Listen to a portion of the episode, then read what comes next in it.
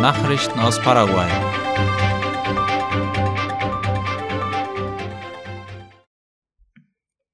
Die Einnahmen durch den Export von Milchprodukten haben zugenommen. Darüber berichtet La Nación. Die Milchindustrie konnte Ende 2022 mehr als 11.800 Tonnen Produkte für insgesamt rund 45,4 Millionen US-Dollar ins Ausland schicken. Das stellt nach Angaben des Verbandes für Investitionen und Exporte REDIEX einen Zuwachs von 42 Prozent beim Volumen und 63 Prozent bei den Deviseneinnahmen für Paraguay dar. Der Vorsitzende des paraguayischen Molkereiverbandes, Erno Becker, erklärte, dass zu den meist exportierten Produkten Milchpulver und Butter gehören. Für dieses Jahr würde ein Exportwachstum von 5% erwartet, so Becker. Er schickte außerdem voraus, dass demnächst neue Märkte angepeilt werden sollen, wie zum Beispiel die Republik China auf Taiwan und Chile. Derzeit ist der Hauptabnehmer für paraguayische Milchprodukte Brasilien, gefolgt von Bolivien sowie der Türkei, Dubai, den Vereinigten Arabischen Emiraten und der Dominikanischen Republik. Die Vorbereitungen für die portugiesische und spanische Sprachkonferenz haben begonnen. Paraguay wird am 23. und 24. Mai Gastgeber der Internationalen Konferenz für Portugiesisch und Spanisch, kurz CILPE 2023 sein. Die Vorbereitungen dafür sind bereits im vollen Gange, wie IP Paraguay schreibt. Die Konferenz wird von der Organisation Iberoamerikanischer Staaten mit dem Ziel gefördert, die portugiesische und spanische Sprache sowie die Sprachen der Einheimischen bekannt zu machen. Das diesjährige Motto lautet Sprachen, Kommunikation, interkulturelle Bildung und Diversität.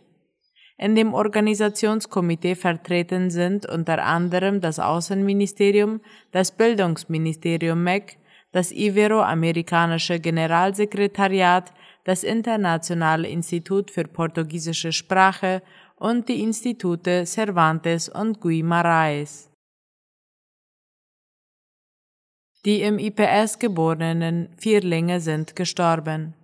Die Vierlinge, die am Freitag im Zentralkrankenhaus des IPS geboren wurden, sind am Tag darauf, also am Samstag, gestorben, wie die Zeitung Ultima Hora meldete. Die vier Jungen mit Namen Jonathan, Gustavo, Josué und Joaquin wurden in der 30. Schwangerschaftswoche geboren. Der Vater hatte den Reportern gegenüber erklärt, dass die vier mit niedrigem Geburtsgewicht geboren wurden und sich nach der Geburt in einem kritischen Gesundheitszustand befunden hatten. Die AfD stellt Studenten eine spezielle Kreditlinie zur Finanzierung ihres Studiums zur Verfügung. Die Kreditlinie nennt sich Proeduc und richtet sich an Studenten, die in Paraguay oder im Ausland ein Grund- oder Aufbaustudium oder eine Ausbildung absolvieren möchten. Daran erinnert laut IP Paraguay die Finanzagentur für Entwicklung AFED. Der Hilfe von Proeduc können Auslandsstudenten zum Beispiel Studiengebühren, die eigenen Flugkosten und die des Ehepartners und seiner Kinder, Krankenversicherung, Bücher, Wohnungsmiete, Lebensmittel, Ergänzungsstudien und Abschlusskosten abdecken. Die Ziegelproduktion ist zurückgegangen, und zwar um 10 bis 15 Prozent, wie der Vorsitzende der Kammer der Ziegelindustrie Fabriciano Soto der Zeitung La Nación gegenüber sagte. Auf die Frage nach den Gründen für diesen Rückgang nannte Soto unter anderem die wirtschaftlichen Bedingungen Paraguays und die höhere Inflation, die die Investitionen in die Produktionswerke gestoppt und das Zurückzahlen von Krediten erschwert haben. Der CPIC-Vorsitzende erklärte, dass die Ziegelindustrie eine hohe soziale Komponente hat weshalb sie in Zukunft als wichtiger Wirtschaftsmotor des Landes gefördert werden soll. In Santani ist ein Zentrum für die Unterstützung von Unternehmen eröffnet worden. In der Stadt Santani im Departement San Pedro wurde ein neuer Sitz des Unterstützungszentrums für Unternehmer CAE des Ministeriums für Industrie und Handel MIG eingerichtet, wie die staatliche Nachrichtenagentur IP Paraguay berichtet.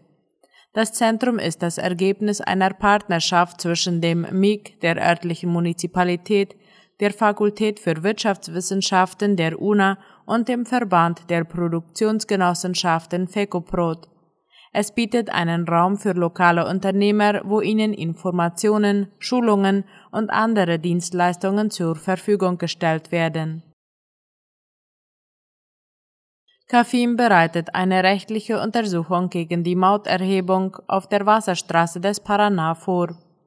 Am heutigen Montag wird die Analyse der Situation der Maut von 1,47 US-Dollar pro Tonne Nettoregister auf dem Abschnitt zwischen Confluencia und Santa Fe der Wasserstraße Paraguay-Paraná fortgesetzt.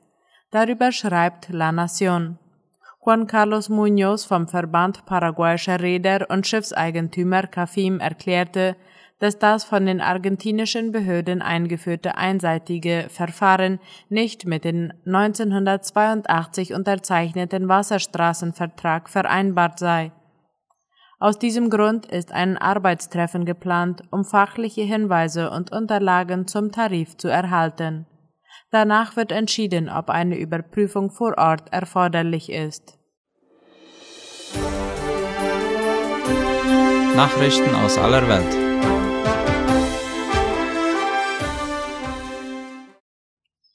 Die Waldbrände in Chile sind weiter außer Kontrolle. In Chile wüten die Waldbrände nach einer intensiven Hitzewelle mit Temperaturen von bis zu 40 Grad weiter. Mindestens 23 Menschen sind nach offiziellen Angaben ums Leben gekommen.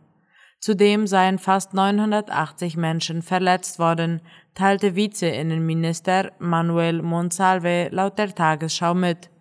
Von den 232 am Samstag noch aktiven Bränden seien 83 weiterhin außer Kontrolle, sagte Monsalve.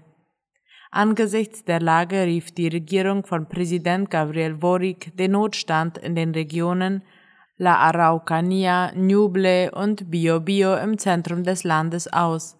Dieser Schritt ermöglicht es der Regierung, das Militär für die Bekämpfung der Brände einzusetzen.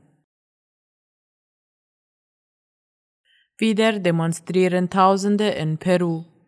Wie die Deutsche Welle berichtet, haben in der peruanischen Hauptstadt Lima erneut tausende Menschen gegen Präsidentin Dina Boluarte protestiert.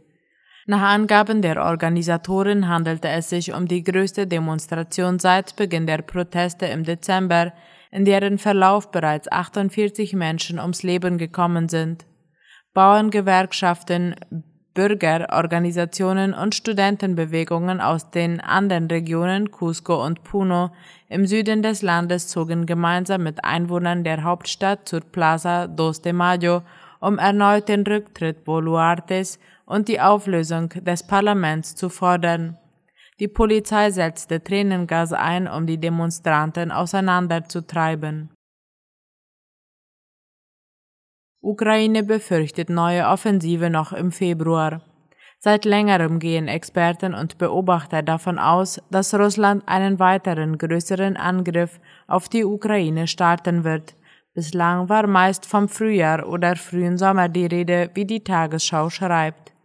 Die Ukraine hält eine solche Offensive sogar noch in diesem Monat für möglich, wie Verteidigungsminister Oleksiy Resnikow mitteilte.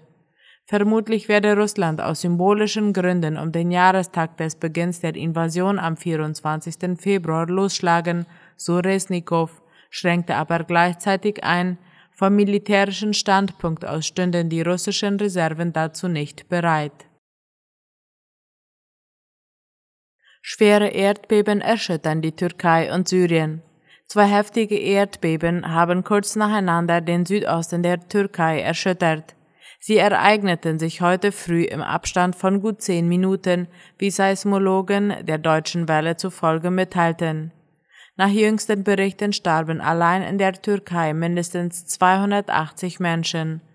Aus dem Nachbarland Syrien werden mehr als 300 Tote gemeldet. Das Epizentrum eines Bebens der Stärke 7,4 lag nach Angaben der Katastrophenschutzbehörde AFAD in der Provinz Karaman-Maras nahe der syrischen Grenze. Ein weiteres Erdbeben der Stärke 6,6 sei kurz darauf in der Provinz Gaziantep gemessen worden. Die Erdstöße waren nach offiziellen Angaben auch in Israel zu spüren. Das gesamte Ausmaß der Katastrophe ist noch nicht absehbar. Der türkische Innenminister Süleyman Soylu sagte dem Sender CNN Türk, betroffen seien vor allem Provinzen im Südosten des Landes. Gebäude seien eingestürzt. Rettungsteams aus dem ganzen Land würden zusammengezogen. Soylu bat um internationale Hilfe. Die Ukraine tauscht Verteidigungsminister aus. Inmitten des Krieges gegen Russland wechselt die Ukraine ihren Verteidigungsminister. Neuer Ressortchef werde der bisherige Leiter des ukrainischen Militärgeheimdienstes Kirilo Budanov, teilte der Vorsitzende der Parlamentsfraktion der Partei Diener des Volkes von Präsident Volodymyr Zelensky, David Arachamia, mit. Diese Entscheidung sei in Kriegszeiten absolut logisch, schrieb Arachamia laut der Deutschen Welle. In dieser Phase sollten die Sicherheitsbehörden von professionellen Sicherheitsbeamten und nicht von Politikern geleitet werden, meinte er. Wann genau der Wechsel erfolge, ließ Arachamia zunächst offen.